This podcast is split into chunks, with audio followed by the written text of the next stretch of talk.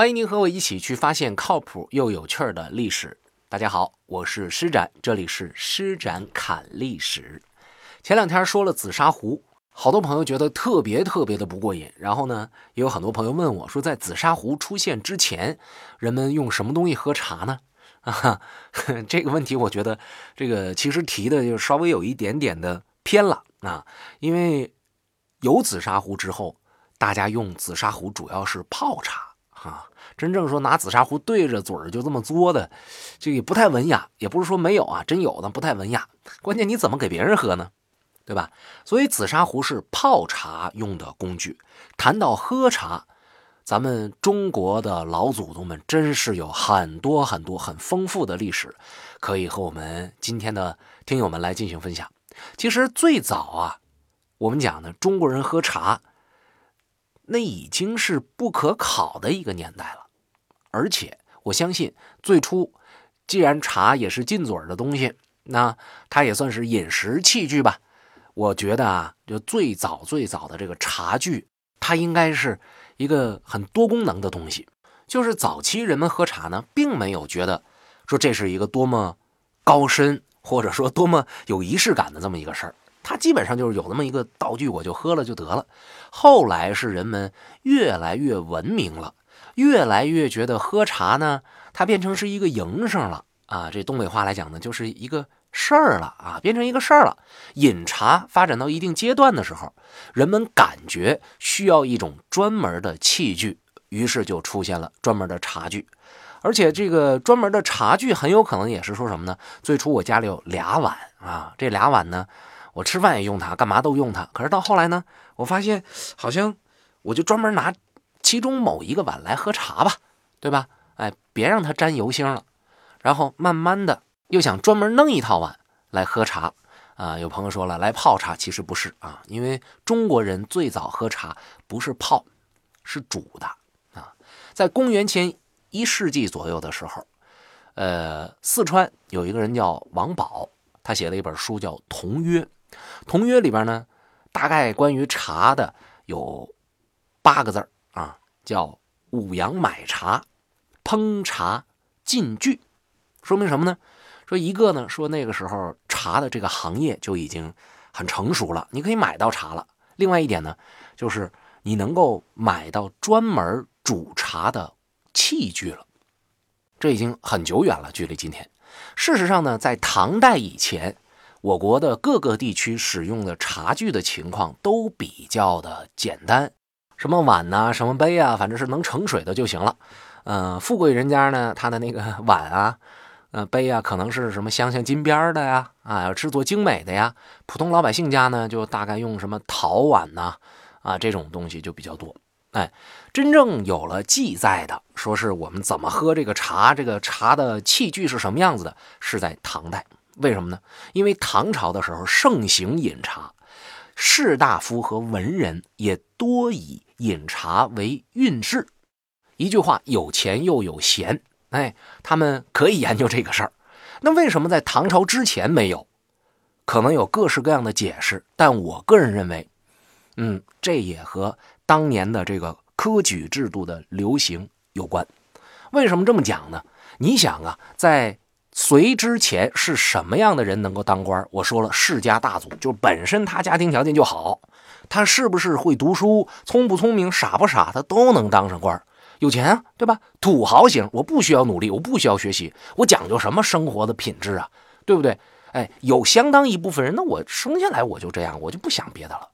生活的品质的创新，你光指着贵族是非常难的，因为他已经局限在自己的那种高消费、金银珠光宝气，还有这个庞大的地产啊，他就每天都沉浸在这里了，他没有什么新的想法了，或者叫有新的想法是比较难的。到了隋以后，有了什么呀？有了科举制，科举制给了大家一个渠道，就是能够让底层的人走上来。所以呢，到唐朝，经过了一段时间的科举制的进步之后。有很多的文人啊，包括这个新进的呃官场新秀啊，这都是从底层上来的。那么他们对新的这个身份啊，对这个新的生活，他渴望着一种提升，也渴望着一种嗯改变。然后他们又不是贵族，说我可以一掷千金，我为了要一什么东西，我可以花很多很多钱。说这这些人也没有，那他们就会创造出一种完全不同的风范，就是我还雅，哎，我还多少让你觉得有不同的地儿，但是我还不能太费钱。什么东西最好啊？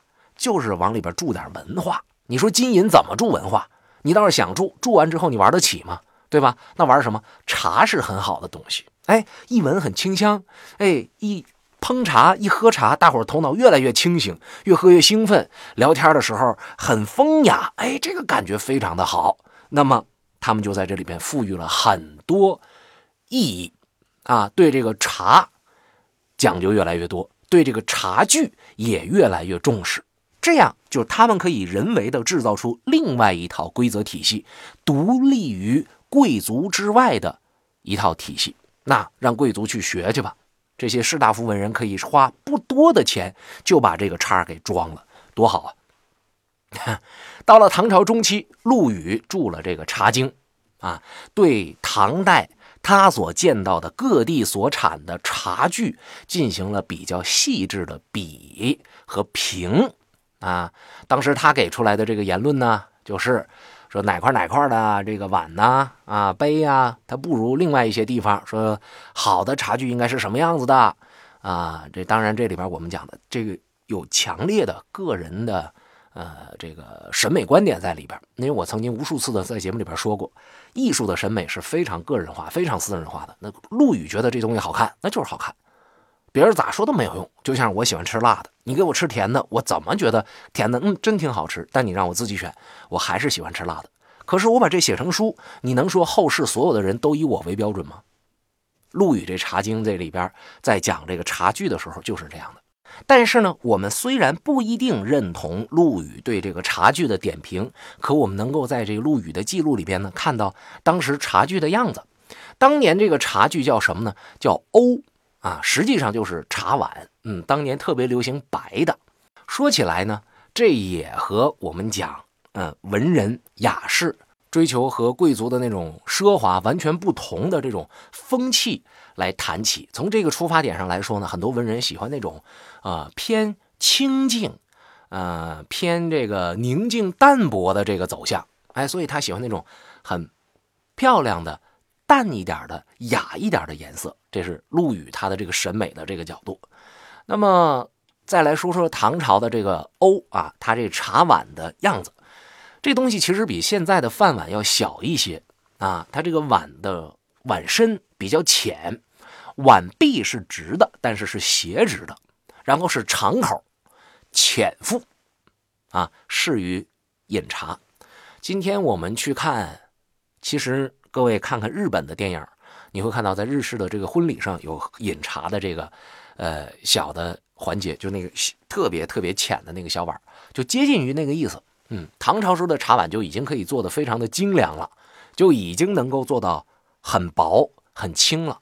啊，呃，唐朝时候不还有什么葡萄美酒月光杯，是吧？这个就讲说这种酒具的制作的这种细致，那放在茶具上。也差不多，这是我们讲喝茶的这个茶碗，跟茶碗配套的是茶壶。因为我之前说了，你光喝，你搁什么东西去泡或者叫煮啊，对吧？这个茶壶出现的呀，可能相对早一点，西晋的时候就有了。而且从晋到隋，这个茶壶流行的式样都是一种叫做鸡头壶的东西。也就是说呢，嗯，茶壶的这个嘴儿是鸡头状。但是到了唐朝，这个茶壶的嘴儿呢就变得短小了，就不像是鸡头那样的。嗯，各位看《西游记》的时候，你会看到那个壶那个嘴儿，它有一个弯钩啊，那个就鸡头式的这感觉。然后后来呢变短了，我们在这个博物馆里边有时候会看到那个嘴儿并不是非常长，哎，这就是短小型的。唐朝呢还有一个创举，就是做出了一种喝茶用的茶托，用来。托茶，那也叫做盏托，就是这个喝茶这茶碗底下有个托，要不然烫啊，是吧？这东西它一定要有一个能让你搁手能拿着的这么一种方式和方法。你要不拿你怎么办？烫，对吧？为什么讲酒满茶半？不是说茶倒满了就不能喝，怕洒。才不是呢，是因为茶都是热的，你拿满的一晃悠烫手，啪啦掉地上，茶具脆碎了，再不合适。哎，所以就酒满茶半，留一个边让你能拿着。还有呢，就是你你有一托也行啊。到了宋朝的时候，哎，这个茶具就变了啊。宋朝的时候，他人们的这种呃风雅啊，这种作诗呃作词去陶冶自己情操的这个风气，要比唐朝的还要盛啊。所以到了宋朝的时候，这个饮茶就变成了一种雅的事儿。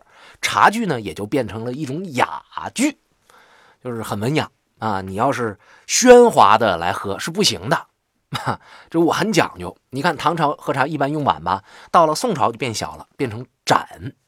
盏事实上是啥？就是一种小碗，但是比唐朝那个碗要精巧的许多。所以呢，呃，宋朝的时候用盏去喝茶，就说这个口要小啊，它也不是像。解渴那种去喝，而宋朝的茶具有一个最大的特点，就是它以黑色为贵，啊，今天我们去到国外，你去看那些很著名的，呃，这个博物馆里边所展出的那那些这个茶盏啊，或者叫茶碗呢，黑的特别的漂亮，哎，但是呢，我曾经也想过啊，就那些东西都在古代都流行，那你说我买一个回家呗？买一个仿制品的，是吧？黑色的回家一泡，应该也能挺好吧？但是你回家你怎么泡怎么不对劲儿啊？为什么呢？色儿不对。我个人比较喜欢喝普洱啊，喜欢喝红茶。你说顺色呀，泡在里边去。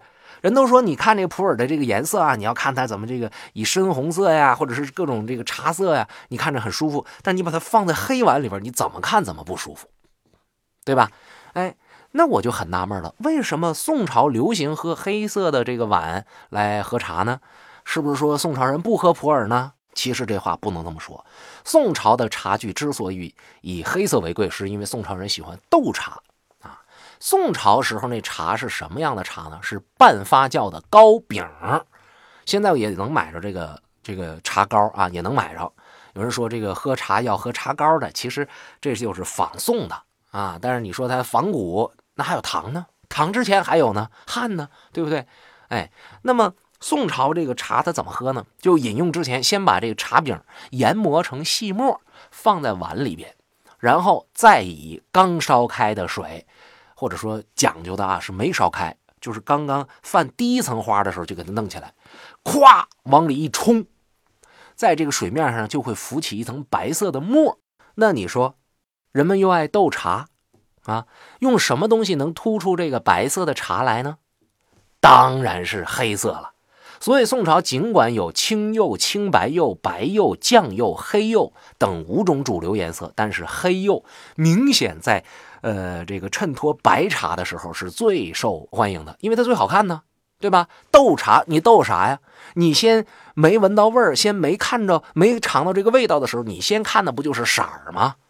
对不对？所以呢，宋朝人他喜欢拿这个呃黑色的茶碗来喝这茶。多说一句啊，斗茶斗色怎么斗？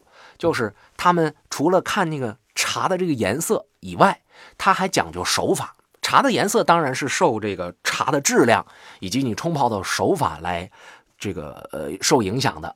呃，那么怎么看这手法呢？就是你那个茶，你不得给它搅和开吗？对吧？你搅和开的时候。你这茶盅的周围，你不能沾上水痕，要求你必须得手法要稳，要均匀。所以呢，你要是用黑色的这茶碗，你这白色的沫稍有不均匀，你就能瞧得出来，不会出现那种这个白色的碗、白色的沫，一看，哎呵，看不出你水准来。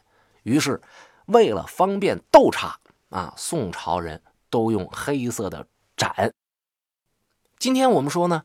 这个黑釉的茶具啊，从釉色上来说，它未必是最漂亮的，但是古代的能工巧匠们非常牛，他们在这个黑色的釉面上烧出了多姿多彩的装饰，有的呢是出现兔毫或者圆点的不同形式的结晶，有的呢是这个釉面的色泽千变万化啊，或者是有的就在这个茶碗内部就刻出来各种纹饰。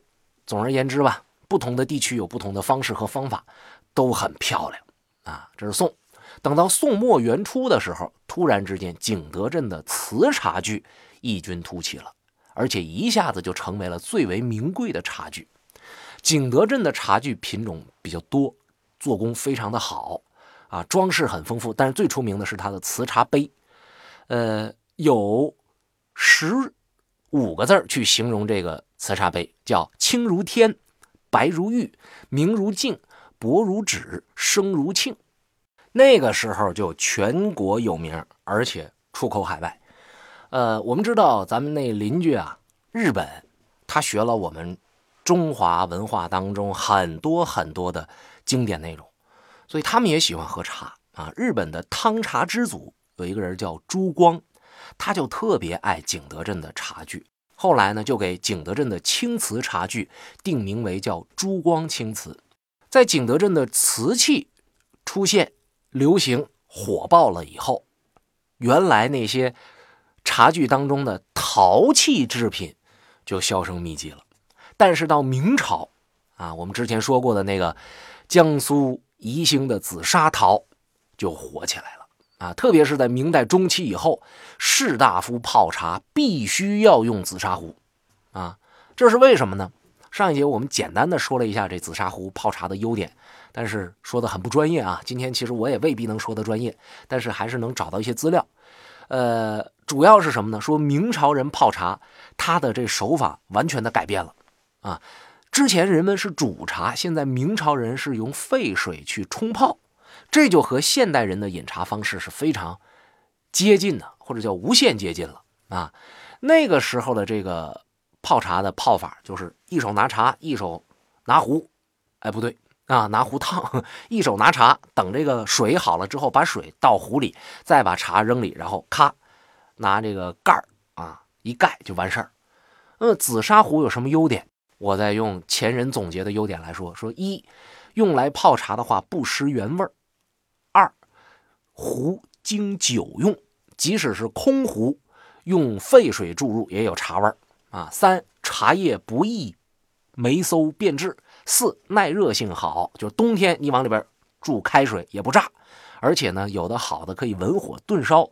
五紫砂壶传热缓慢，即使用手提拉着也不烫手。六这个壶用的时间长了，光泽美观。